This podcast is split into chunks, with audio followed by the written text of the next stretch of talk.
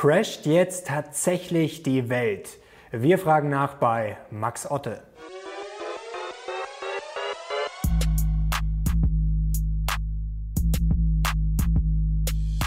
Servus Leute und herzlich willkommen in einem brandneuen Video der Mission Money. Wir sind heute back mit einem Experten, wenn es ums Thema Crash geht. Er hat erst vor kurzem ein Buch geschrieben, was perfekt zum Thema passt, nämlich Weltsystemcrash. Herzlich willkommen, Max Otte. Ja, danke Locher. Als hätten Sie es gewusst, so lange ist das Buch ja noch gar nicht draußen, kam im Herbst raus. Wir haben ja, glaube ich, zuletzt im Oktober gesprochen und haben da schon mal darüber gesprochen, wie das denn ablaufen könnte. Jetzt ist es dann doch ein bisschen anders gekommen, beziehungsweise Corona ist ja völlig äh, überraschend gekommen. Damit konnte leider keiner rechnen. Wann war denn trotzdem für Sie der Moment in den letzten Wochen? Sie haben ja schon sehr viel Crash-Erfahrung, als Sie gemerkt haben, oh, jetzt könnte dadurch das ins Rutschen kommen, was ich schon länger befürchtet habe. Äh, meine Erkenntnislage ist eine ganz andere, denn ähm, ich habe äh, in dem Buch ja gesagt, das System ist reif für einen Crash. Das bin ich ja nicht der Einzige. Es gibt mittlerweile mindestens drei oder vier weitere, die das sagen, die auch alle schon auf diesem Kanal waren. Also es gibt ja viele Kollegen. Aber ich bin einer der wenigen von diesen Kollegen, die natürlich aktiv einen Fonds managen. Und ähm, wir alle haben gesagt, die Lage ist reif. Das kann irgendein Auslöser sein, ob das jetzt Corona ist, was leider über uns hereingebrochen ist, oder ob es was anderes gewesen wäre, ist da gar nicht so wichtig. Aber meine Erkenntnislage ist eine andere. Nachdem es gerutscht ist, ich sage ja seit Januar 2018, wo ich auf dem Fondskongress in Mannheim gesagt habe, die Zeit ist reif, wir werden vorsichtiger, wir sind vorsichtiger gewesen, wir haben 25 Prozent Liquidität gehabt im Fonds. Wir sind aber nach wie vor ein renditeorientierter offensiver Aktienfonds. Das ist für uns schon relativ viel, 25 Prozent Liquidität. Mhm. Die Erkenntnislage ist eine andere. Jetzt, hat, jetzt fängt das an zu rollen. Corona wird immer ernster. Man weiß, da kommt eine Rezession, völlig klar. Aber was anderes war für mich. Vor zwei Wochen gingen einige Titel so brutal in den Keller, dass ich gesagt, das könnte partiell jetzt der Ausverkauf gewesen sein. Mhm. Es könnte der Ausverkauf gewesen sein, denn die Börse eilt der Realwirtschaft voraus.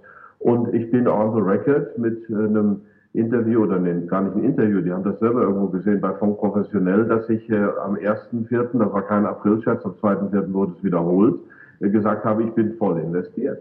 Mhm. Also wir haben vor zehn Tagen haben wir im Prinzip die Reserven verpulvert und sind jetzt im Markt drin. Also das, die Kenntnislage ist in so einer Situation immer wie im, im Gefecht beim Pulverdampf gab es früher, konnte man nicht sehen. Das ist heute genauso, wenn so ein Gefecht stattfindet.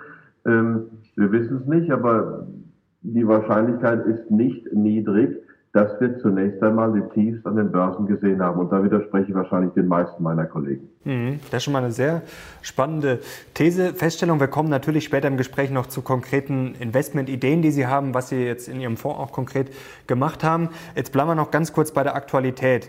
Ähm, was mich jetzt interessieren würde, es haben jetzt viele gesagt, auch von Ihren Kollegen oder wie Sie es gerade gesagt haben, die auch vielleicht ähnliche Sachen ähm, angekündigt hatten, befürchtet hatten, ähm, haben sehr viele gesagt, Corona ist jetzt der Auslöser, aber nicht die Ursache. Würden Sie das auch so sehen? Ja, ja habe ich ja eben schon gesagt, sind wir uns alle einig. Das System ist überdehnt, ist überschuldet. Wir kommen aus den Schulden überhaupt nicht mehr raus. Ich habe ja im Weltsystem-Crash ähm, zwei äh, oder drei Ursachen ausgemacht für unsere Problemlage auf der Welt und äh, den Populismus als Resultat dieser Probleme, nicht als Ursache. Der Populismus ist ein Symptom, aber die Ursache ist einmal der Aufstieg Chinas und der relative Abstieg der USA. Das zweite ist der Abstieg der Mittelschicht, was damit zusammenhängt, dass die Assetmärkte, die Finanzmärkte aufgrund dieser Niedrigzinspolitik aufgebläht sind, aber nicht nur.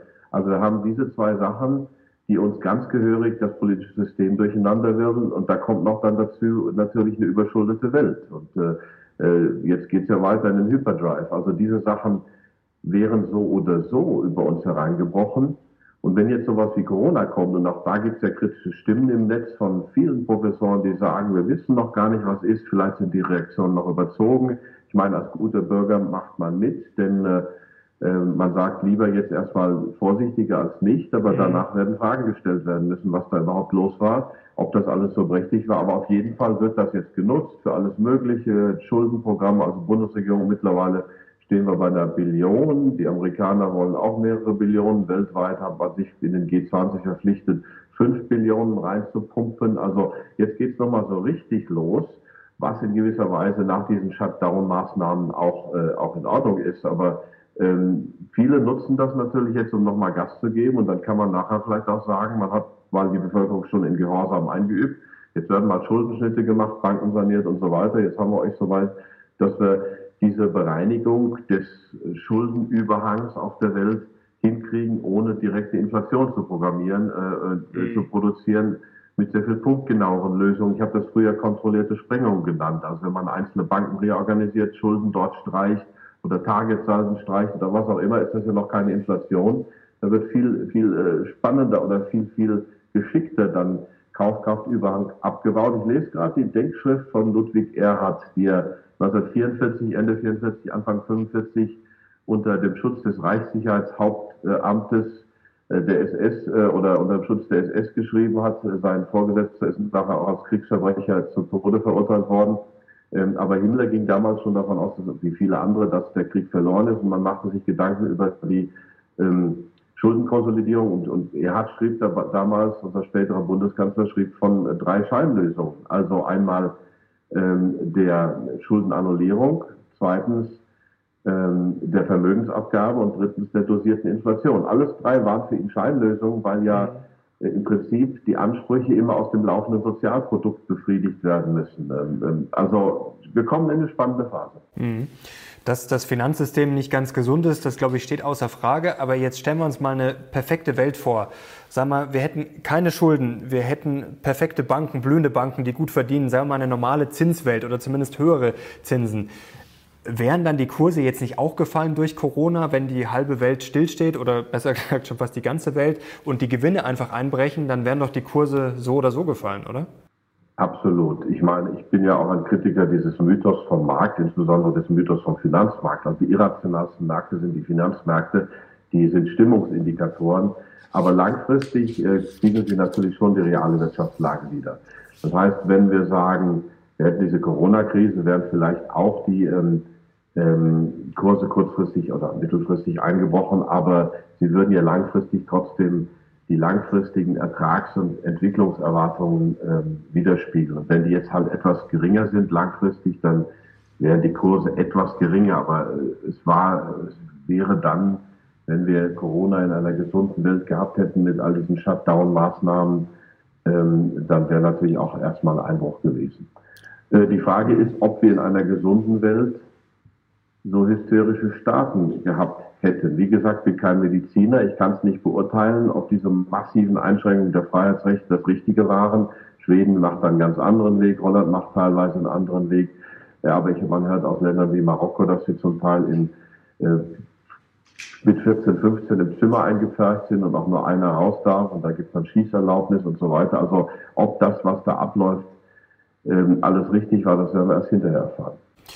Jetzt ist die Frage oder die Sorge, die viele haben, wie geht es denn jetzt weiter? Also es gibt ja die Szenarien, das V-Szenario, das alle hoffen, okay, vielleicht geht es in ein paar Wochen weiter. Es wurde jetzt immer verlängert, erst dieses bis Ostern, jetzt schon nach Ostern, jetzt heißt es schon Anfang Mai die Basisszenarien gehen jetzt eigentlich schon davon aus, also vor Mitte Juni wird es wahrscheinlich schwierig, dass alles wieder halbwegs normal laufen könnte. Dann haben wir jetzt gleich mal eine Zuschauerfrage. Also wir hatten sie angekündigt und die meisten Zuschauer oder sehr, sehr viele freuen sich natürlich, wenn Max Otte kommt. Und Juri Waltersbacher hat die Frage gestellt, wie schätzt Herr Otte die aktuelle Situation ein? Wie realistisch hält er das V-Modell, also dass wir sozusagen diesen äh, Zusammenbruch haben? Den haben wir zu 99-prozentiger Wahrscheinlichkeit oder zu 100-prozentiger, aber dass es dann wieder schnell hochgeht?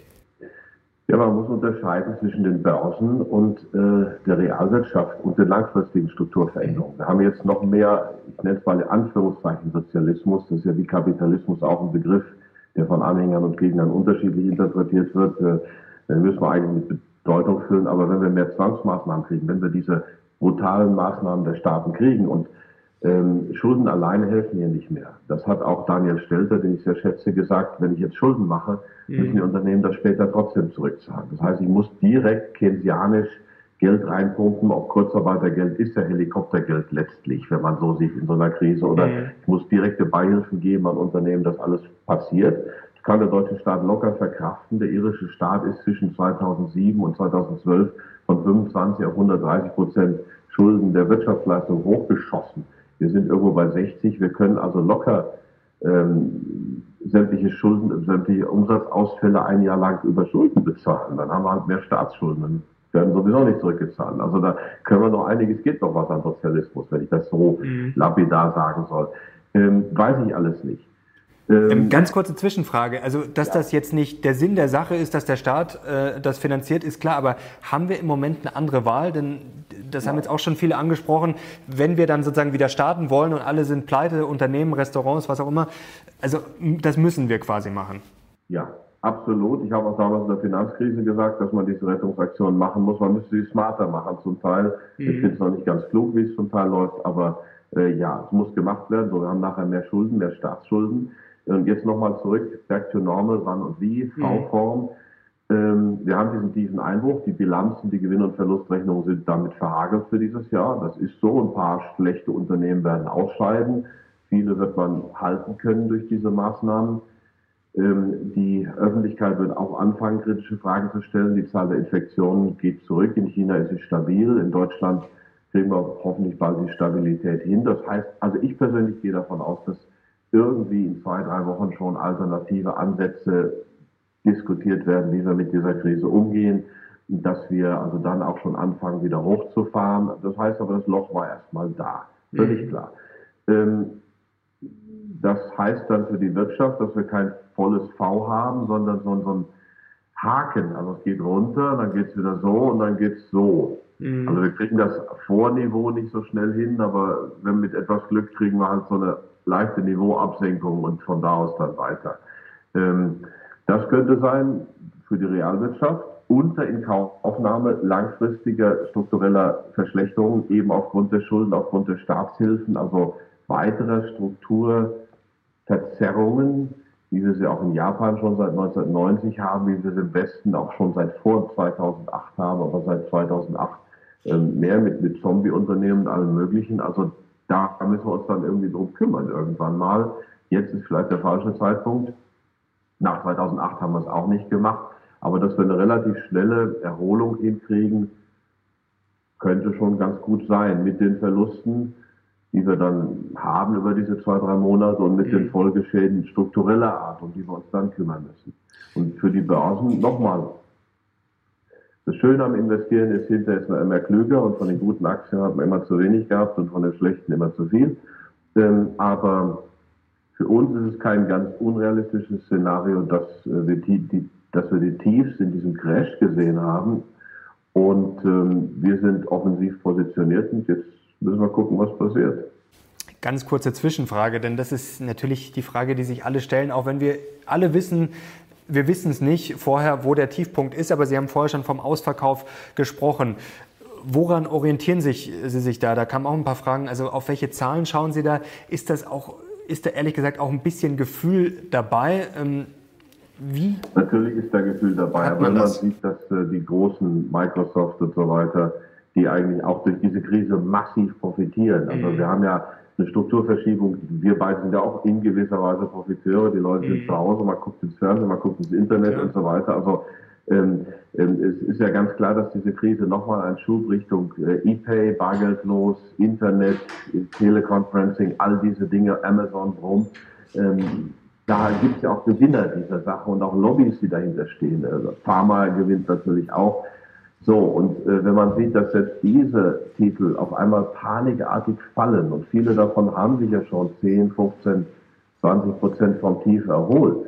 Aber wenn man sieht, die sind runter und man kann eben nicht für alle eine Kennzahl ansetzen, aber für diese, ähm, ähm, sagen mal, Top-Unternehmen wie Google oder also Alphabet oder Microsoft oder auch sowas wie CTS Eventim in Deutschland, setzen wir äh, das Graham KGV an oder Schiller KGV und ähm, packen da ein bisschen Wachstum drauf.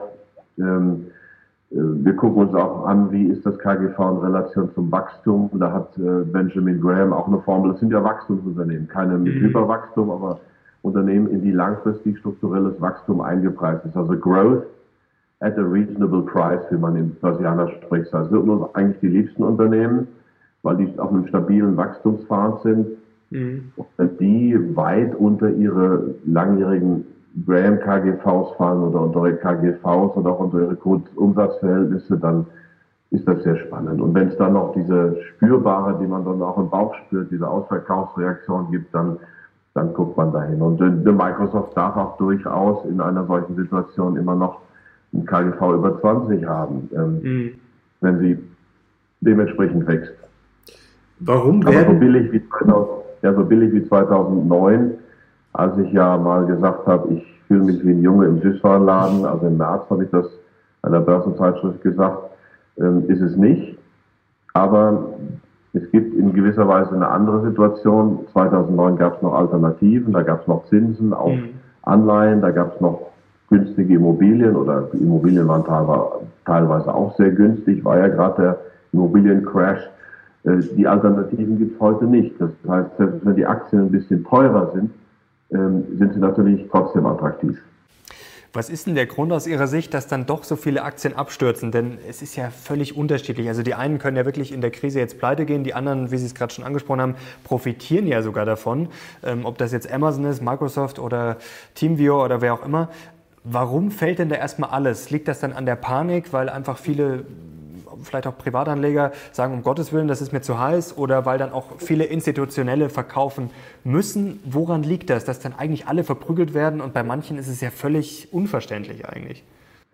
Ja, eben. Gier und Hirn und Finanzmärkte sind kurzfristig hoch irrational, würde mhm. ein Warren Buffett sagen, würde ein ähm, Benjamin Graham sagen, würden fast alle Value-Investoren sagen, das ist nicht rational, das ist der Herztrieb. Das ist das, was Daniel Kahnemann, wofür er seinen Nobelpreis bekommen hat, hat er geschaut, wie, wie finden unsere Entscheidungen statt, wenn es ums Verkaufen geht. Und er hat gesagt, naja, die finden gar nicht hier vorne statt, die finden da hinten irgendwo statt im Stammhirn, also dem Reptilienteil unseres Hirns, das ein paar hundert Millionen Jahre alt ist, wo es um Fressen geht, gefressen werden, abhauen, angreifen.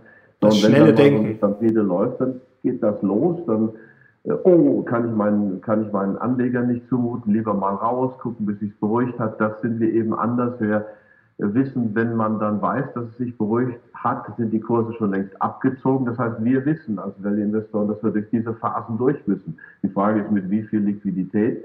Aber die Gedanken, wie viel Liquidität, wie viel nicht, die macht man sich vorher. Die macht man sich nicht, wenn es mal so weit mhm. ist. Die muss man vorher machen und dann durchziehen.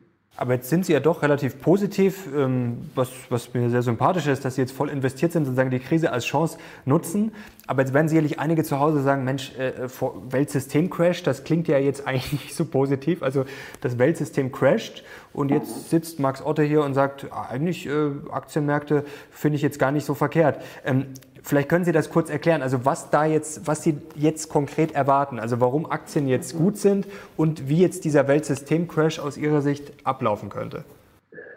Ja, also ein Drehbuch habe ich nicht, aber ich weiß, dass sich die Machtverhältnisse auf der Welt ändern. Es geistete mal ein Gerücht durchs Netz, dass Putin zum Beispiel Yalta 2 vorgeschlagen hat, also neue Ordnung der Welt, wie auch immer. Also dieses alte ähm, westlicher Block, der wird ja noch auch mit Feindbildern zusammengehalten, ähm, aber es gibt ein erstarktes China, es gibt ein Russland, das seine eigene Souveränität wahrnimmt, was man bei Deutschland ja nicht so wirklich behaupten kann. Mhm. Ähm, also es ist da vieles in Bewegung. Ähm, was da passiert, weiß ich nicht. Ich habe Szenarien für nachher. Aber dadurch, dass jetzt viel in Bewegung ist, haben wir eben auch dieses Phänomen der Fake News, wir haben Phänomen des Populismus, wir haben auch dummerweise Einschränkung der Freiheit. Wir sehen, dass Leute durchdrehen, dass Polarisierung da ist.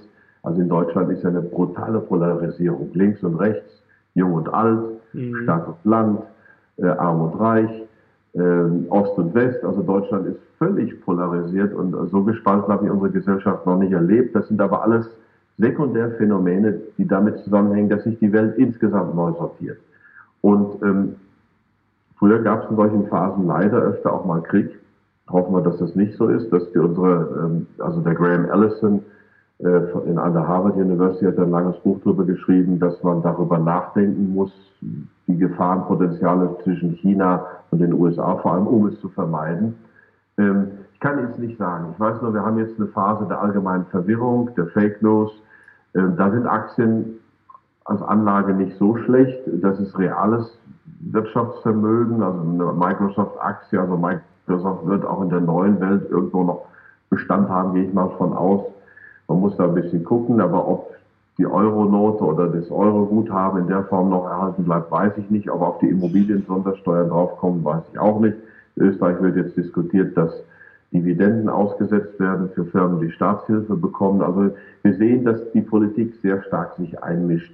Mhm. Da sind Aktien schlecht natürlich nicht das Einzige. Also ich bin immer auch für die unmittelbare äh, Absicherung ein Freund von Bargeld, habe mal ein Buch dazu geschrieben, vielleicht auch in Form von Schweizer Franken, vielleicht auch Edelmetalle ein bisschen, aber für das, was man nicht unmittelbar zur Absicherung braucht, sind Aktien nicht die verkehrteste Kapitalanlage, aus meiner Sicht einer der sichersten. Mhm. Wenn Sie jetzt auf das System schauen, was macht Ihnen denn da am meisten Sorgen? Denn viele haben jetzt befürchtet, ähm, die Banken kippen dann um. Also eigentlich haben ja alle damit gerechnet, dass die Banken eigentlich den Anfang machen. Gut, jetzt war es Corona, damit konnte man nicht wirklich rechnen. Fürchten Sie jetzt eine neue Bankenkrise? Ähm, zum Euro kommen wir gleich noch. Das könnte das nächste Problem sein. Natürlich, Italien war vorher jetzt auch nicht gerade der stabilste Part. Äh, die haben jetzt äh, leider Gottes noch ganz andere Probleme. Schauen Sie auf die hohe Verschuldung. Zum Beispiel in den USA gibt es da Probleme. Der High-Yield-Markt, der Anleihenmarkt. Also was sind da aus Ihrer Sicht jetzt die schwächsten Glieder in der Kette und worauf schauen Sie jetzt? Also was macht Ihnen da am meisten Sorgen? Ähm ja, da gibt es einige schwache Glieder in der Kette. Ich muss noch mal zur letzten Frage zurück. Sorry, ich habe die Szenarien vergessen. Es gibt drei Szenarien, mhm. wie die neue Welt aussieht. Wie wir da hinkommen, weiß ich nicht. Wir können einen neuen Kalten Krieg mit Blockbildung haben, also ein westlicher Block mhm. gegen einen chinesischen. Da weiß man nicht, wo Russland und Indien stehen. Das wird sich zeigen. Dann hätten wir so die Situation wie 60, 70. Ähm, sehr unschön mit Stellvertreterkriegen und so weiter. Und vor, vor allem sehr unschön für Europa, weil wir da sehr an die USA angekoppelt wären. Dann gibt es die Möglichkeit eben wirklich kriegerische Auseinandersetzungen, was wir nicht hoffen wollen. Gehe ich auch nicht weiter darauf ein. Und dann gibt es drittens die Möglichkeit einer multipolaren Welt mit, mit Blöcken, einem europäischen Block, einem, haben wir auch im letzten Gespräch schon darüber gesprochen, einem amerikanischen, einem asiatischen. Das wäre mir das Liebste, weil das auch für Europa eine Chance wäre. Und jetzt aber, wie sieht's, wie sehen die nächsten Krisenherde aus? Also Bankenkrise, ja, wir sind, das System ist überschuldet, aber die Staaten üben gerade, ähm, wie sie damit umgehen. Also sie bringen Instrumente in Stellung, wie sie äh, solche Paniken verhindern, wie sie quasi administrativ negotiated solutions, also wie sie über Verhandlungslösungen oder Verwaltungslösungen das ersticken. Da kann man so eine Bank unter Zwangsverwaltung stellen. Man hat mal ganz Griechenland quasi unter Zwangsverwaltung gestellt im Sommer 15, als man die 86 Milliarden gegeben hat. Mhm. Also diese staatlichen Maßnahmen werden halt gerade geübt. Das heißt, es wird nicht zu einem Bankenrun und einem Bankencrash kommen. Es wird dann unter der Hand gemacht oder administrativ gemacht, dann wird vielleicht werden die Auszahlungen beschränkt, kann man alles sehr schön machen mittlerweile elektronisch. Also dann geht's weiter. Italien, es wird auch nicht zu einem Crash kommen. Es wird weiter administriert, es wird weiter Geld reingepumpt. Da sind wir noch lange nicht am Ende in diesem zwangsverwalteten Möglichkeiten. Vielleicht kommen auch Corona-Bonds, das wäre zwar der Horror, aber mhm. der, der Sinn hat sich auch wieder deutlich dagegen ausgesprochen, aber wer weiß das schon. Jetzt ist die Frage, was sich viele auch stellen, ähm, da haben wir jetzt schon mit ein paar anderen Gästen drüber gesprochen, zum Beispiel mit Dirk Müller oder Thomas Mayer, wie sieht es denn jetzt konkret mit unserem Geld aus? Inflation, Deflation. Also Dirk Müller hat vor äh, Hyperinflation gewarnt. Äh, Thomas Mayer meinte Hyperinflation nicht, aber es kann schon sein, dass es eine galoppierende Inflation gibt. Er dann diese Ruhebesetzung erinnert, dass damals äh, ja dieser Generalstreik war, 1923 bis 25 war es, glaube ich, und dass dann sozusagen die streikenden Arbeiter vom Staat finanziert wurden. Jetzt haben wir ja auch ein ähnliches Problem, dass viele nicht arbeiten können. Dann haben wir noch das Problem mit diesem Angebotsnachfrageschock. Das heißt, dass dann vielleicht irgendwann dieses ganze Helikoptergeld auf das kleinere Angebot trifft. Also das würde theoretisch für Inflation sprechen. Auf der anderen Seite zum Beispiel Peter Bofinger sagt, der ganze Prozess ist hochdeflationär. Ähm, für was würden Sie sich jetzt entscheiden, wenn Sie sich entscheiden müssten? Die Frage kriege ich seit zehn Jahren und sage seit zehn Jahren, das ist wie es feststeht, am Ende ist Geldwert vernichtet. Ob das, indem die Sache in die Deflation läuft und dann einfach irgendwann Schulden gestrichen werden müssen, weil auch eine Währungsreform kommt, oder ob es über Inflation kommt und dann die Währungsreform, ich weiß es nicht. Ich weiß, dass ich ähm, ungern zu viel auf dem Konto habe, mache mich unwohl, also ein bisschen was bar und äh, möglichst ein bisschen was in Franken, aber Kontoguthaben sind latent gefährdet. Wie, ob das durch Bankenreorganisierung, durch Sondersteuern, durch Inflation, weiß ich alles nicht. Das Wichtige bei einem Investor ist auch zu sagen, sich einzugestehen, das kann ich nicht wissen, das kann ich wissen, hier bin ich unsicher ähm, auch, ähm, wie mein geschätzter Kollege Markus Karl sagt, wir haben dieses erst Deflation, dann Inflation. Das ist mir also in dem Fall zu überzeugt, dass es so kommt, weiß ich alles nicht als Investor. Ich weiß nur, Geldwerte werden vernichtet werden müssen. Man sieht schon bei einigen Lebensmitteln, wie sie teurer werden. Vielleicht kommt es auch über Sondersteuern, vielleicht wird die Kaufkraft anders abgeschöpft. Keine Ahnung. Ähm, aber Bankkonten sind mittelfristig nicht das Beste. Hm. Wie sieht es denn jetzt eigentlich mit dem Thema Schulden aus? Da wird ja immer viel diskutiert. Also es gibt ja Experten, die sagen, das ist völlig wurscht. Ähm, ein Staat kann sich quasi in seiner eigenen Währung verschulden, wie er will. Auf der anderen Seite geistern ja dann Marken rum. Also wenn wir jetzt die Schulden ins Verhältnis zum äh, Bruttoinlandsprodukt setzen, äh, Rogoff hat das, glaube ich, damals mit dieser 90-Prozent-Regel aufgebracht. Da dann, gab es dann auch Diskussionen. Jetzt habe ich öfter schon gelesen ähm, von Kollegen von Ihnen, äh, dass die 100 Prozent angeblich so eine Marke wäre. Also wenn man die überschreitet, dann würde man schlechter wachsen. Ist da was dran? Ja, ist ja in den letzten Jahren schon passiert. Also äh, ich weiß auch nicht, wo die Marke liegt. Im Moment müssen wir das machen und habe ja dann darauf verwiesen, dass wir dadurch weitere strukturelle Probleme bekommen. Diese Null- und Niedrigzinsen, die wir die letzten Jahre hatten, gibt es ja auch Papers aus Harvard und so weiter, waren nicht gut für die Produktivität im Westen. Wenn ich mich zu einem Geld für nichts kriege, damit Aktienrückkäufe machen kann, Financial Engineering oder so, stecke ich vielleicht nicht so viel wie Herrn Schmalz in echtes Wachstum und echte Innovation. Und die hatten wir in den letzten zehn Jahren nicht besonders viel. Mhm. Also sowohl Nullzinsen als auch hohe Schulden sind nicht gut für, für langfristiges Wachstum. Wir können diesen, äh, diesen Zustand noch mehrere Jahre ziehen, glaube ich schon, äh, auf Kosten weiter schlechterer sklerotischer Strukturen. Hm.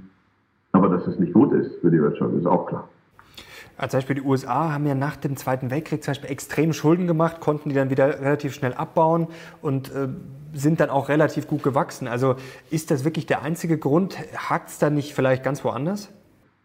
Na, so schnell ging es auch nicht. Also die hatten Staatsschulden in Höhe von 120 Prozent des BIP ähm, zu Kriegsende und das ging dann runter bis auf 35 Prozent Mitte der 70er. Also das äh, äh, war schon erstaunlich und die Sparer hatten in den USA dann über diese mehr als 30 Jahre hatten sie negative Realzinsen.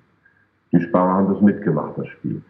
Hm, Staatsschulden in Höhe von 120 Prozent sind das ja nur das eine. Die USA hatten einen hochregulierten Bankensektor, was ich gut fand. Mhm. Äh, es gab Zinsregulierung, es gab Eigenkapitalregulierung, es gab äh, eine Glass-Steagall-Act, es gab Trennung von Investmentbanking und äh, Retail Banking und Commercial Banking. All das wurde äh, sehr stark geordnet. Also mir gefällt der Begriff Ordnungspolitik und Marktordnungspolitik, so wie das früher in Deutschland hieß, auch besser als Regulierung.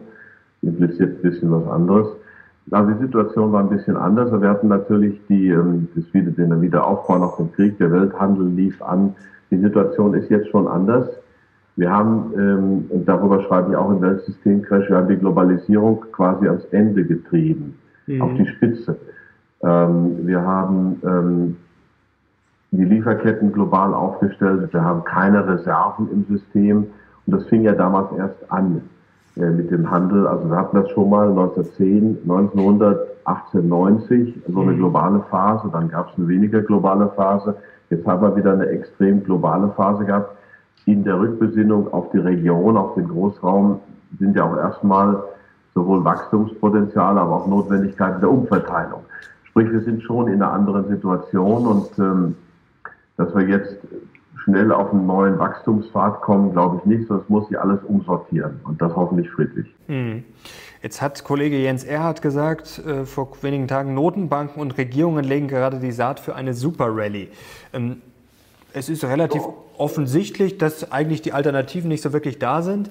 Auf der anderen Seite spricht man ja auch ständig von diesem New Normal und man weiß jetzt auch nicht genau, wie sich vielleicht die Wirtschaft ändern könnte. Also wir haben ja schon einige Gefahren, also nicht nur Corona, ähm, Sie haben es gerade schon angesprochen, Antiglobalisierung, da kommen wir auch gleich noch dazu.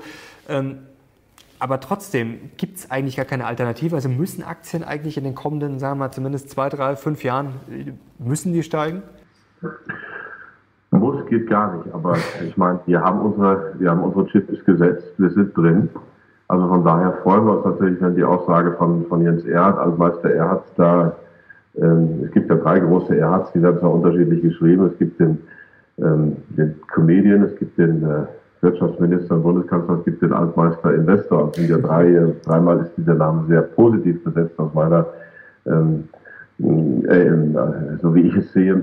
Also wenn er das sagt, freuen wir uns natürlich. Also wir haben darauf gesetzt, ähm, kann immer ganz anders kommen, aber ähm, wenn Sie sowas haben wie Alphabet, die sind nicht billig, aber die sind halt in einem Bereich, der weiter wachsen wird. So viel verkehrt können sie damit nicht machen. Und wenn das gleichzeitig noch eine super Rallye gibt, umso besser. Also der Value Investor sagt erstmal, wie weit ist das Ding nach unten abgesichert, fundamental, mhm. nicht jetzt auf Kurs, der kann, sondern langfristig. Und dann, was habe ich für Chancen, die sich noch ergeben? Und das sieht bei diesen Titeln, auch bei Microsoft oder auch bei deutschen Titeln, wie sieht das Eventim nicht schlecht aus. Mhm. Ähm, Stichwort Notenbanken, aber ein Punkt, wo man sich vielleicht Sorgen machen muss, denn wir kennen ja das Spiel jetzt die letzten zehn Jahre, im Zweifel haben es immer die Notenbanken gerichtet. Jetzt hat es zum ersten Mal gefühlt nicht funktioniert. Also die FED hat reingeschossen, Markt ist trotzdem gefallen, EZB hat auch reingeschossen. Also geht dieses Spiel die nächsten zehn Jahre jetzt so weiter oder haben die Notenbanken jetzt vielleicht schon diesen Nimbus verloren, dass die Leute im Zweifel jetzt einfach sagen, okay, ähm, ich gehe dann lieber raus und vertraue nicht mehr blind den Notenbanken? Ja, also ich meine, das hat ja letztlich, die Panik gibt es immer mal wieder, die haben wir Ende 18 gehabt. Die haben wir ähm, natürlich 8.0, 8.09 gehabt, also dass die Märkte mal zwischenzeitlich runtergehen, dass die Notenbanken dann Gas geben. Dieses Wechselspiel haben wir öfter mal gehabt. Das Thema ist, dass die Politik der Notenbanken tatsächlich jetzt am Ende ist, dass also die Schulden, äh, die Politik der Niedrigzinsen der Schulden alleine nicht mehr reicht. Aber da haben wir ja auch schon den nächsten Gang eingelegt. Helikoptergeld, direkte Beihilfen, all das kommt ja. Und das kann dann wieder noch, das Spielchen kann schon noch eine Weile gehen. Also direkter Staatskeynesianismus, der die letzten 20 Jahre eher verpönt war, macht ein Comeback und in dieser Situation ist es wahrscheinlich auch die einzige Option. Mhm. Kommen wir zu einer Zuschauerfrage von Random Dude. Äh, eine Frage an Herrn Otte. Wie wahrscheinlich ist es, dass im Fall eines größeren Crashes die Börsen schließen und was hätte es dann für Folgen? Die Diskussion geistert ja schon durch die ähm, ähm, Medien glaube ich eher nicht. Wenn schließen einige Banken und es werden Banken unter Reorganisation gestellt oder im Moment äh, schließen halt die, die, Gaststätten oder was, aber die Börsen, wie gesagt, die ähm, Aktien sind ja in der Hand der we drei, wenigen Reichen, größtenteils zumindest, die haben eine gute Lobby. Würde mich wundern, auszuschließen ist nichts, aber ich denke immer an die Frankfurter Börse, die hat bis Herbst 44 gearbeitet und hat im Frühjahr 45 die irgendwo im Keller in Frankfurt wieder aufgemacht. Also hm, ich denke, das geht weiter. Weiter geht es äh, auch sicherlich mit der Diskussion um den Euro. Kommen wir da mal kurz dazu. Wann geht denn Italien pleite? Das ist dasselbe wie mit den Banken. Ähm, irgendwann wird man sich da auf eine Lösung. Ich meine, das Geld ist ja verteilt. Die realwirtschaftlichen Effekte waren ja. Im Prinzip haben die Italiener jetzt vereinfacht gedacht, auf angeschrieben bei Deutschland, haben Porsche gekauft. Jetzt haben die die Porsche, wir haben die, die Forderung, wird die Forderung irgendwann abgeschrieben, ähm, dann ist die weg, dann haben die Italiener immer noch die Porsche, aber wir haben wenigstens die Arbeitsplätze. Also ganz unfair ist der Deal trotzdem nicht. Mhm. Und ähm, also solange da eine Lagarde am Ruder ist, die über die Euro-Bonds ja auch äh, und die Corona-Bonds hofft vielleicht, dass die EZB den französischen Staat, die französischen Banken raushaut, die viele italienische Anleihen haben. Ähm, das ist ja auch meine Hypothese, dass diese Lagarde äh, nur EZB-Präsidentin oder nein, dass äh, von der Leyen nur Kommissionspräsidentin wurde, weil auf keinen Fall ein deutscher EZB-Präsident werden durfte. Mhm. interpretiere ich die Tatsache, dass sämtliche demokratischen Versprechungen, Spitzenkandidatenprinzip und so weiter nach der letzten EU-Wahl über, über Bord geworfen wurden, über Nacht quasi auch. Also da geht es immer noch weiter. Also wir werden es nicht erleben, dass Italien sagt, wir sind völlig pleite, sondern da wird man sich vorher was überlegen. Da wird großes Rettungsgetöns und Gedöns geben und dann wird wieder Geld fließen und dann wird man wieder irgendwie sehen, dass man das irgendwie über die Bühne kriegt. Das hätte man mit Griechenland machen müssen. Wäre auch nicht zum Schaden Griechenlands gewesen. Also wäre zum Schaden der Gläubiger gewesen. Also Griechenland geordnete Insolvenz, äh, Direktkredite für die Bevölkerung, für die wichtigsten Dinge, aber eben nicht an die Gläubiger, vielleicht sogar raus aus dem Euro. Das wäre damals, habe ich auch für plädiert, wäre mit Portugal, Spanien, wäre richtig gewesen. mit Italien wird das nicht gehen und da wird die Elite auch ähm, mit aller Kraft versuchen, das zu verteidigen. Das wird auch noch einige Jahre gelingen. Sie waren ja sehr negativ in den letzten Jahren für den Euro und haben da auch immer vor dem Platzen gewarnt. Macht jetzt dieser Corona-Crash den Euro vielleicht stabiler denn je? Denn Italien wird jetzt alles tun, wahrscheinlich in den kommenden Wochen und Monaten, aber nicht aus dem Euro austreten. Äh, also macht das jetzt zumindest kurzfristig, Sie haben es gerade schon gesagt, da wird jetzt sicherlich viel unternommen werden. Macht das den Euro jetzt eigentlich unzerbrechlich? Also ich würde nicht sagen, dass das gut ist, aber vielleicht jetzt erstmal kurzfristig, war der Euro noch nie so stabil in den letzten zehn Jahren? Naja, ob ich vor dem Platz gewarnt habe, weiß ich nicht. Ich habe immer gesagt, ich hätte gerne, dass wir äh, selektive Exits haben, dass wir die Eurozone reformieren, denn so geht's nicht. Das sind leicht andere, tendenziell andere Positionen, die ich eingenommen habe. Hm, ich hätte im Moment wenig in Anführungszeichen Sorgen, wobei es keine echten Sorgen sind, aber ich hätte, meine Prognose ist, dass in der Tat alles getan wird, dieses Kunstprodukt, was so eigentlich falsch ist, zu stabilisieren und dass das auch noch ein paar Jahre gelingen wird. Mhm. Was ist denn jetzt das Gefährliche an den Corona-Bonds? Ja, das ist noch mehr Schuldenunion. Ich meine, das ist im Prinzip Fortschreibung der Politik, die wir seit der Eurokrise haben. Der Norden oder ein paar Staaten, im Prinzip sind es Deutschland, zwei, drei andere, finanzieren den Süden. Dadurch vermeiden wir Strukturanpassungen im Süden. Mhm. Wir hetzen Europa weiter gegeneinander auf. Der eine sagt, der andere ist schuld, der andere sagt, der eine ist schuld. Also wir schreiben strukturell falsche Zustände fest, ökonomische, und wir stärken die Machtelite oder die Funktionselite in Brüssel, die aus unserer und meiner Sicht sowieso schon viel zu stark ist, wo viel zu viel weit weg von den Nationalstaaten entschieden wird. Und damit bekommen sie ein eigenes Spielzeug in die Hand und das ist sehr gefährlich. Jetzt zitiere ich mal relativ frei äh, aktuelles äh, Spiegel-Editorial, da würde ich gerne Ihre Meinung dazu haben.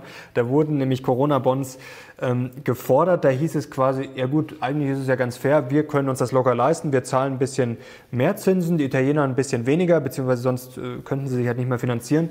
Und man ist ja fair und man muss ja auch mal ein bisschen dankbar sein, denn man muss ja auch mal dran denken, dass Deutschland nach dem Zweiten Weltkrieg ja auch äh, äh, Finanzspritzen bekommen hat. Was das sagen Sie denn? Also das dazu? letzte, fangen wir mit dem letzten an, der Marshallplan war im Vergleich zu dem, was wir in den letzten Jahrzehnten gezahlt haben, ein Klacks, ein, ein Tropfen auf den heißen Stein. Und wie weit der ursächlich war, weiß ich gar nicht, ob es nicht eher die Wirtschaftsreformen Erhards waren und einfach die, die Entfesselung der Wirtschaft, keine Ahnung. Also das ist wahrscheinlich das, das Wichtigere. Ähm, ist aber lange her, nur wir haben so viel gezahlt es hat ja nichts verbessert. Und äh, mit diesen Bonds geben wir Brüssel ein Machtinstrument in die Hand. Wir schreiben die falschen Strukturen fest. Lasst uns bitte natürlich direkte Hilfslieferungen nach Italien geben. Mhm. Daniel Stelter fordert das auch, 20 Milliarden hat er gesagt, Corona-Hilfslieferungen, aber bitte doch nicht ähm, ein Mechanismus, der uns auf Dauer schaden wird und der diese ähm, Schäden und diese Verwerfungen zementieren wird und die äh, dysfunktionale Machtelite in Brüssel weiter stärken wird. Äh, völlig falscher Weg. Kommen wir kurz zu den USA. Da haben Sie ja auch eine große Affinität und Sie waren ja durchaus auch am Anfang ähm, eher ein Trump-Befürworter, wenn ich das jetzt mal so sagen kann.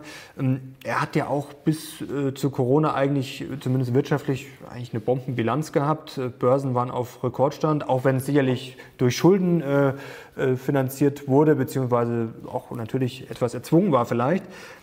Jetzt ähm, in den letzten Wochen, wie schätzen Sie denn jetzt da seine Performance ein?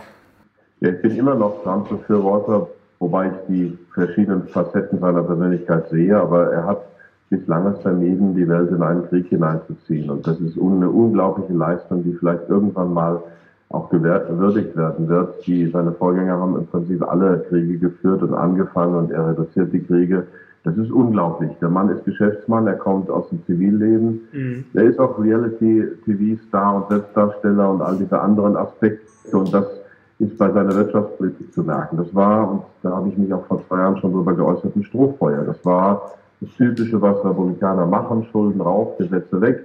Und dann wird es schon, ne, so einfach ist das nicht. Muss man natürlich auch der zweite Teil, mit dem er gewählt wurde, Infrastruktur aufbauen, Schulen, Kriminalität, also wirklich die Mikroreformen da ist er gar nicht vorangekommen, hat er noch nicht mal das Geld für seine Mauer wirklich zusammenbekommen im, im äh, Kongress. Also die Wirtschaftspolitik, die hat zwar zu einem kurzfristigen Hochfahren ge ge ähm, geführt, aber sie war jetzt nicht strukturell wirklich besonders durchdacht. Und er ist auch ein Marketingmann, er kommt letztlich aus dem Marketing und Immobilienhai, wenn man das so sehen will. Ähm, Corona hat er erstmal klein geredet, hat aber nicht nur er, viele andere auch. Und jetzt hat er sich, ist er dann draufgesprungen. Die USA ist ähm, eine Gesellschaft, die ziemlich noch polarisierter ist als die deutsche, wo es eine echte Unterschicht gibt, eine große. Also die Gesellschaft, ich bin ja mit zweiter Staatsbürgerschaft, mhm. Amerikaner kennen das Land sehr gut. Also diese Amerika-Glorifizierung, die wir in Deutschland noch haben. Also Europa hat viele Vorteile, unter anderem ähm, eine öffentliche Gesundheitsvorsorge, die auch noch da ist. Und zum Glück haben wir nicht die Zahl unserer Kliniken halbiert, wie es die Bertelsmann Stiftung gefordert hat, sondern wir haben immer noch 1600 Kliniken in Deutschland. Also das hat der Trump nicht geschaffen, dieses, dieses kaputte Gesellschaftssystem. Und da trifft jetzt Corona drauf. Und der hat das sicherlich nicht am Anfang gut gehandelt. Aber die USA sind auch einer der anfälligsten Gesellschaften im Westen, weil sie viele mhm. öffentliche Infrastruktur nicht mehr haben. Wir haben ein wahnsinnig teures äh, Gesundheitssystem, was gleichzeitig wahnsinnig schlecht ist. Mhm. Heißt, das privatisierte Gesundheit muss nicht funktionieren. Ähm, und das ist da so, weil es auch so äh, durchlegalisiert äh, ist und ständig Angst vor Klagen und was weiß ich. Also ähm, da hat er sicherlich nicht besonders gut gehandelt, so wie ich auch nicht unbedingt ein Fan seiner Wirtschaftspolitik war. Die hat zwar kurzfristig einiges gebracht, aber die großen Versprechungen aus dem Wahlkampf hat er eben auch nicht äh, gebracht. Aber er, er sieht die grundlegenden Probleme, die die äh, Eliten, die gegen ihn stehen, nicht sehen. Er hat in Davos in diesem Frühjahr im Januar gesagt, Eigenlob und so weiter, dass ähm, unter seiner äh, Führung die Löhne und Gehälter der Arbeiterklasse, er hat diesen Begriff auch mehrfach verwendet, Working Class, nur ist er nicht so aufgeladen wie in Deutschland und der Mittelschicht, dass die schneller gestiegen seien als die Managervergütung. Also er mhm. sieht diese sozialen Probleme und da sind wir in Deutschland auch ein Stückchen weit weg zu sehen, dass wir, dass es auch auf uns zukommt, dass wir tatsächlich soziale Probleme haben. Das kreide ich ihm hoch an, das ist eine tolle Sache. Mhm. Umgesetzt hat er leider davon nicht so viel, aber er war sich auch schon vor der Corona-Krise extrem klar darüber, dass seine Zukunft mit der Wirtschaft steht und fällt. Mhm. Haben wir da jetzt vielleicht den Machtwechsel nochmal verdeutlicht bekommen? Also China, USA, das ist ja das Thema, worüber alle immer sprechen. Und in China ist es ausgebrochen, da haben alle gesagt, ja Mensch, die Chinesen haben das da nicht im Griff. Und jetzt sieht man eigentlich, die Chinesen haben es mit ihrer ja, Staatsform, äh, Diktatur, wie man das auch immer äh, nennen will, relativ schnell hinbekommen. Und in den USA ist vielleicht, und auch bei uns in Europa ja auch, vielleicht so eine gewisse Überheblichkeit. Also sind wir da einfach, ist China da schon auch an uns vorbeigezogen und wird das jetzt das Ganze noch verstärken? Also haben wir da jetzt vor Augen geführt bekommen, wie es in den nächsten 15 Jahren weitergeht? Ich zitiere mal den Hans-Peter Martin, der war unabhängiger ähm, Abgeordneter im EU-Parlament und auch Bestseller-Autor. Er hat vor über 20 Jahren die Globalisierungsfalle geschrieben und vor zwei Jahren nochmal ein Buch Game Over. Mhm. Toller Titel, aber also gar nicht so weit weg von, von Weltsystem Crash. Und er hat gesagt, der Kapitalismus wird nicht untergehen. Er kriegt halt ein anderes Gesicht. China hat auch Kapitalismus. Also Diktatur bin ich immer etwas vorsichtig, wenn ich hier zum Teil sehe, was auch was Meinungskontrolle in Deutschland angeht, äh, wo wir auch zum Teil erhebliche Einschränkungen haben. China hat das ganz gut hingekriegt und jetzt kommt aber die Reaktion in den deutschen Medien, die nicht so wirklich ankotzt ist, wie dann gesagt wird, wie China und Russland das für Propagandazwecke nutzen. Na, die schicken erstmal Hilfslieferungen, das muss man mal anerkennen. So, und diese Überheblichkeit, und deswegen plädiere ich auch für eine multipolare Weltordnung. Lass die Chinesen die Chinesen sein, lass die Russen die Russen sein, lass uns uns sein. Ähm, das ist so ein bisschen auch das Gedanke des Westfälischen Friedens von, aus, von 1648, mhm. glaube ich. Mhm. Ähm, also wie die Welt, äh, man lässt den anderen, man hat Handel mit ihm, man hat auch Beziehung, Kultur und so weiter, aber man, bitte, man äh, lässt da die Pluralität auch zu.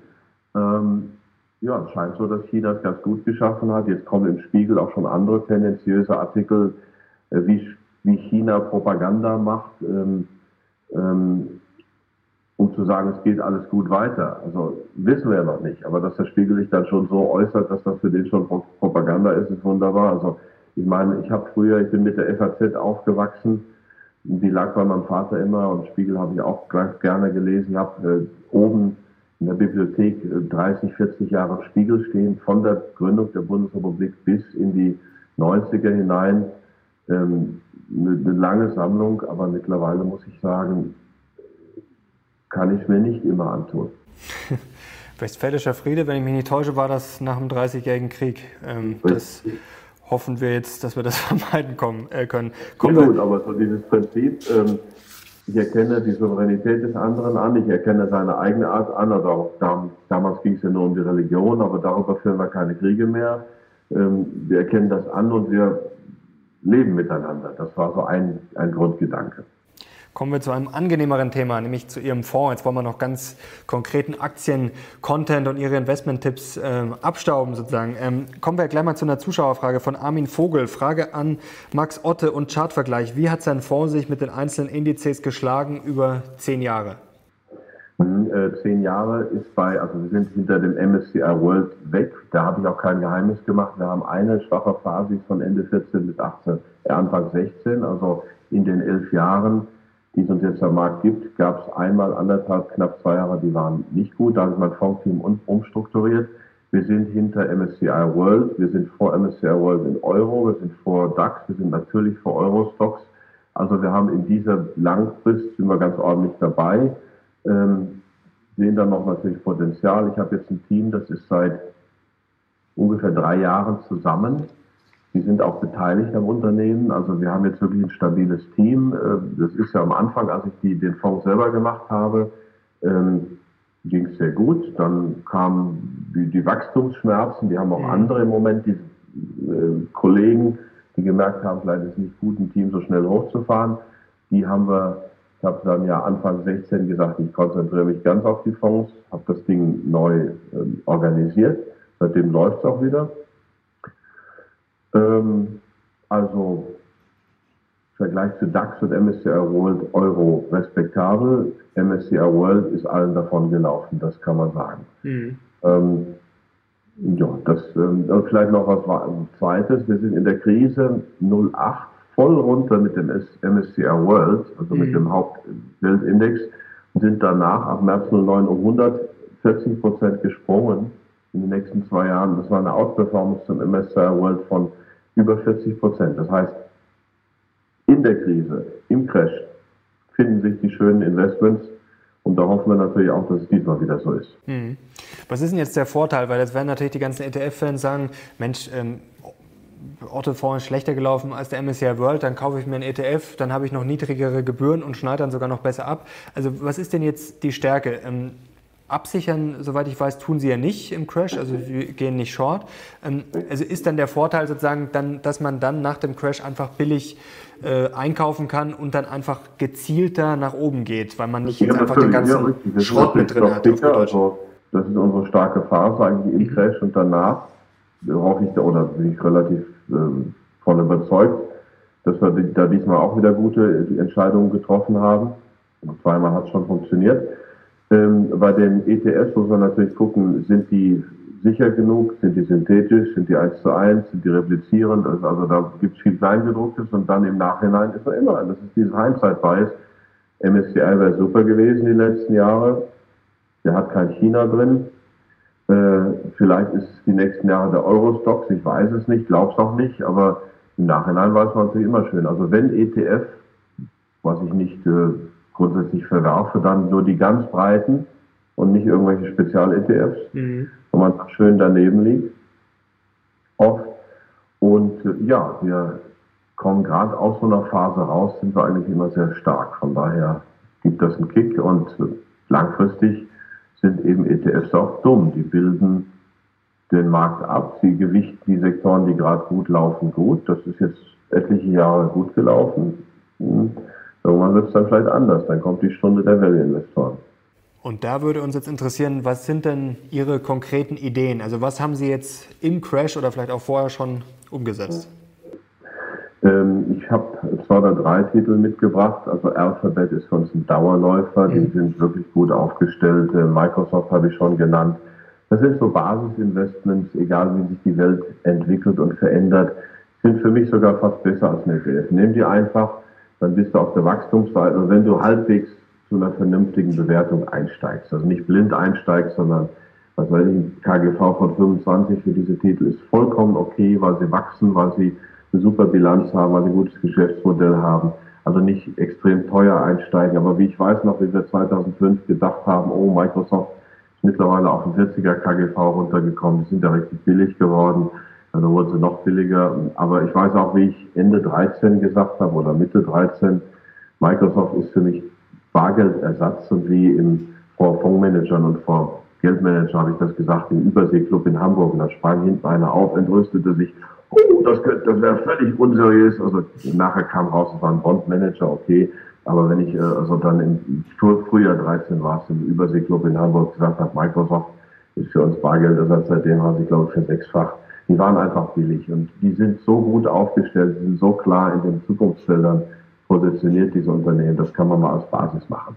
Dann ein weiteres, was ich eben genannt habe, CTS Eventim. Mhm. Nun fahren die dann eben mal zwei Jahre oder so lange glaube ich nicht, paar Monate, aber selbst wenn es zwei Jahre werden, fahren die ihren äh, Eventbetrieb runter. Auf Dauer wird es das wieder geben müssen. Die haben eine super Bilanz, sind Inhaber geführt, sind relativ billig gewesen, sind jetzt auch noch kaufbar, sind schon vom Tief wieder von 30 auf 40 gesprungen. Das sind ja schon mal wieder 30 Prozent. Da sieht man aber auch, dass es ein Ausverkauf war. Aber sie haben jetzt immer noch ein akzeptables Niveau. Sie haben 400 Millionen Netto-Liquidität, ist auch so ein Dauerläufer. Äh, den hat man gern und vergisst ihn dann. Ähm, dann habe ich noch ähm, eine heiße Kiste mitgebracht. Mhm. Da bin ich Simon, Prop Simon Property, mhm. ein Mallbetreiber, Shopping Malls. In der Branche geht es ja ziemlich schlecht. Ähm, kapitalintensiv und so weiter. Simon ist in der zweiten Generation ein Milliardenunternehmen. Nun werden etliche Shopping Malls schließen und pleite gehen. Völlig klar. Mhm.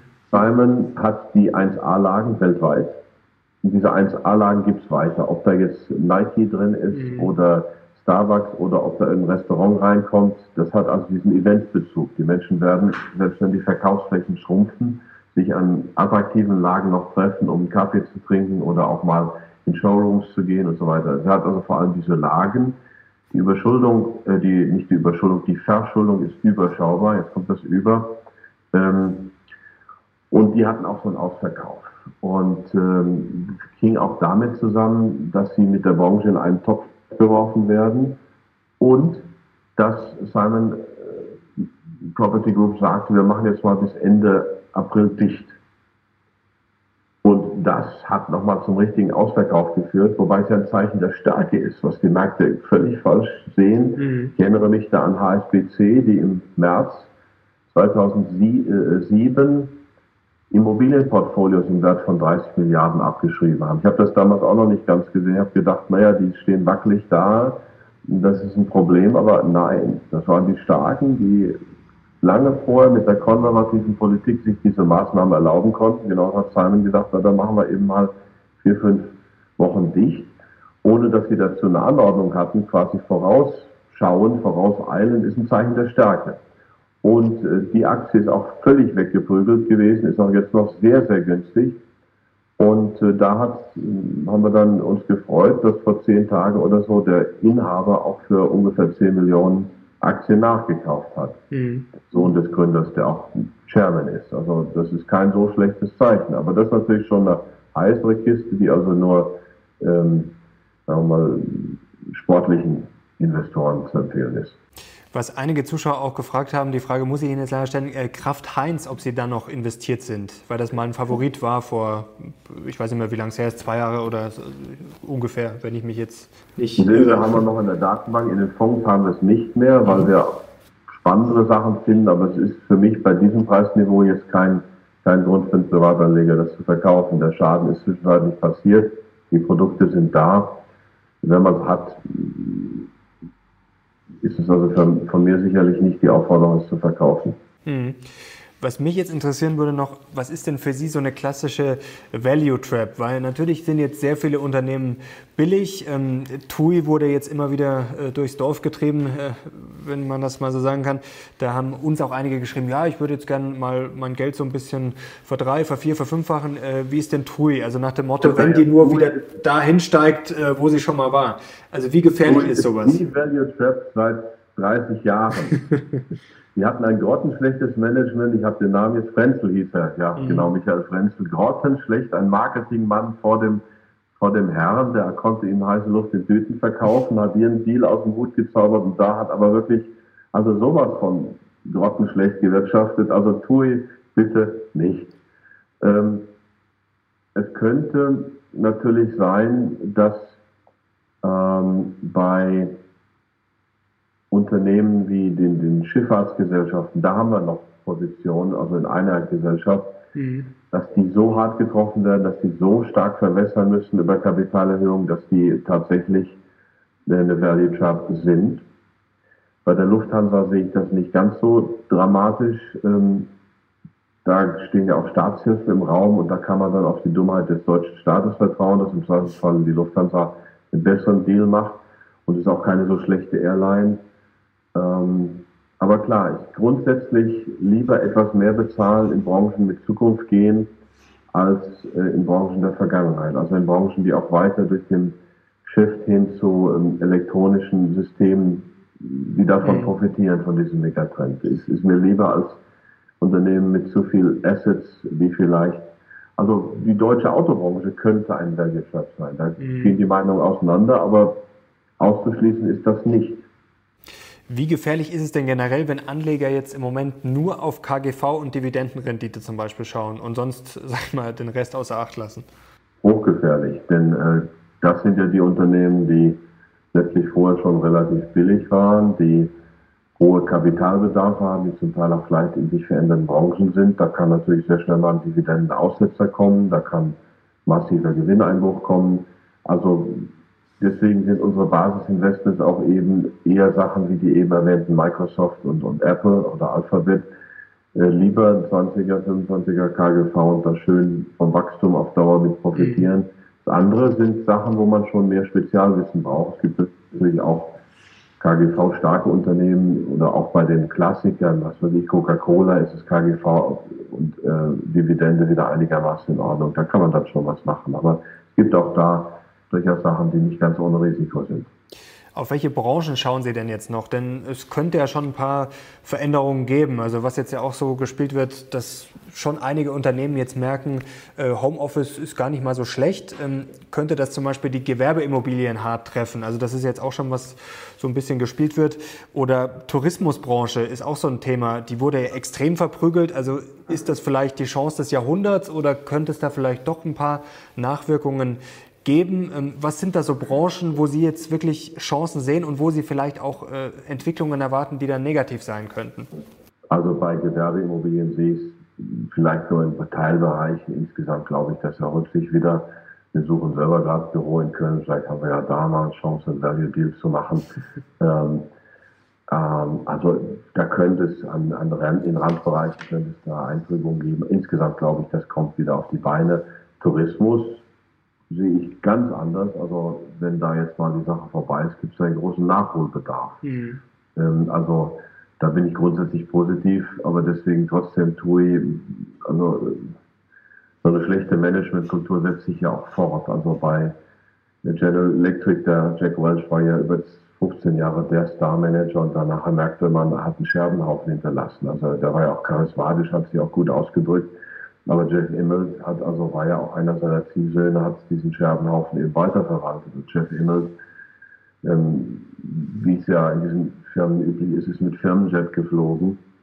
Das ist soweit so gut, aber hat oft einen zweiten Firmenjet hinterherfliegen lassen, falls der erste Probleme kriegt und, und nicht repariert werden kann. Aber man sieht, wie abgehoben die Leute da in diesen Management-Etagen agieren. Also uns als Unternehmensanalysten ist es ja schon, wir sind ja schon happy, wenn die Leute da um halbwegs normal geblieben sind. Und äh, dann sagen wir schon, das ist schon deutlich Überschnitt, durchschnittlich. Das ist natürlich in Familienunternehmen, wo die Leute selber investiert sind. Simon Property gehört dazu, CTS Eventim gehört auch dazu. Äh, Alphabet in gewisser Weise auch, Microsoft auch. Äh, die haben, da sind die Gründer ja überall noch drin. Äh, ist das noch ein bisschen anders. Hm. Habe ich noch eine ganz konkrete Frage von einem Zuschauer Cosimo de Medici, sehr schöner Name. Frage an Max Otte zwischen PayPal, Wirecard und Visa. Mit welchem Unternehmenbereich kann man sich seiner Meinung nach am besten im bargeldlosen Bezahlen positionieren? Ich bin ein großer Streiter für das Bargeld, aber gleichwohl sehe ich natürlich, dass dieser bargeldlose Trend massiv gepusht wird. Äh, wir haben Wirecard, hat auch ein bisschen was mit äh, vielleicht patriotischen Gründen zu tun. Der ist halt nun mal ein deutsches Unternehmen und wird ja auch von der angelsächsischen Presse regelmäßig niedergeschrieben von Financial Times. Die haben ja auch mittlerweile ein Verfahren sogar von der BaFin mal an, die, an den Hals bekommen, was erstaunlich ist, was mich aber durchaus freut. Ähm, bin da nicht so tief drin. Alle drei scheinen mir in Ordnung zu sein ähm, und müsste sich die Bewertung anschauen. Visa ist natürlich schon am längsten am Markt. Das sind vielleicht die, die irgendwo vielleicht eigentlich als letztes in der Reihe stellen würde. Aber alles drei sind sicherlich legitime Sachen, die man sich anschauen kann. Wir haben halt Wirecard. Mhm. Letztes Thema, letzte zwei Fragen. Ähm, Gold ist auch was, was die Leute immer umtreibt. Da würde mich grundsätzlich Ihre Meinung gleich dazu interessieren. Vielleicht vorab auch noch eine Zuschauerfrage von Markus. Frage an Max Otte. Der Preis für physisches Gold, wenn man welches seit dem Shutdown bekommt, in Klammern, ist deutlich höher als der Preis an den Börsen. Spricht das für steigende Kurse an den Märkten oder ist es lediglich eine Übertreibung im Handel vor Ort oder im Netz? Für mich spricht das schon für steigende Kurse. Die Leute merken, dass äh, physisches Gold eine Prämie wert ist. Es gab zum Teil Lieferengpässe. Ähm, mhm. Und ähm, also ich halte mein, ich sage, man, man hat nicht nur Aktien, die sind zwar schön langfristig und sorgen für Wertsteigerung, aber man hat natürlich Gold und das hat man physisch, völlig klar. Mhm. Was sind denn da Ihre Tipps? Also jetzt haben ja einige sich schon Sorgen gemacht, dass man gar keins mehr kriegt. Also wie geht man da am besten vor? Und es gibt ja immer die Frage, gut, wie, welche Münzen kauft man dann, in welchen Größen? Dann muss man ja mit den Spreads aufpassen. Also was sind da so Ihre Tipps im Moment? Mhm. Also ich habe natürlich auch nicht die konkreten Angebote der Anbieter. Man kann sich da im Netz ja relativ leicht vergleichen. Ähm, unter einer Unze wäre Spreads natürlich hoch. Also Unze halte ich für die ideale Wertaufbewahrungseinheit. Wer viel Kohle hat, kann natürlich auch in den Barrenbereich wechseln. Und wenn man sagt, man hat ein, eben auch zum Teil ein paar kleinere Stückelungen, aber gerade diese Gold-Geschäftsmodelle, die dann diese kleinen Bruchbarren mit ein, zwei Gramm oder so anbieten, da ist natürlich ein Riesenspread dabei. Also ich würde bei der klassischen Unze bleiben als Basis und dann guckt man in beide Richtungen, was man noch dazu macht. Und abschließend jetzt noch ähm, andere Anlageklassen. Sie haben vorher schon angesprochen, äh, Fremdwährungen, Schweizer Franken. Also wie macht man das da, äh, konkret? Da fragen sich die Leute immer. Also es gibt ja auch diese Fremdwährungskonten und so. Das ist alles auch äh, gar nicht so einfach. Also wie macht man das konkret und welche Währungen sind da am sinnvollsten? Ja, bitte nicht den Überblick verlieren. Das ist auch eher die Absicherung. Das ist kein Invest. Ich würde niemandem raten, in Fremdwährung zu Anführungszeichen investieren, Anführungszeichen. Ich würde dazu rein, im Rahmen der Absicherung kann man ein paar Schweizer Franken halten. Punkt. Also man geht zur Bank, sagt, ich will die Schweiz reisen, ich brauche 5000 Franken. So, die legt man auf die Seite. Mehr würde ich da gar nicht machen. Ich meine, wer wirklich große Summen hat, der kann sich natürlich überlegen, ob er ein Fremdwährungskonto macht, aber das ist dann vielleicht auch nichts für ein Interview. Das ähm, müssen die Leute dann im Kreis ihrer Berater selber überlegen. Und Staatsanleihen, sind die zum Geldparken im Zweifel besser, als jetzt das Geld einfach auf dem Konto liegen zu lassen oder ist das überflüssig? Der Anleihenmarkt ist ein relativ intransparenter und illiquider, also da muss man sich schon auskennen und bei kleinen Summen ist es eben auch nicht so einfach. Von daher mh, hm, kann man natürlich mal Fremdwährungsanleihen sich überlegen, aber auch das ist eher was für schon größere Anlagevolumina und Portfolios, nicht was, was man jetzt als Kleinanleger bis 100, 200, 300.000 macht.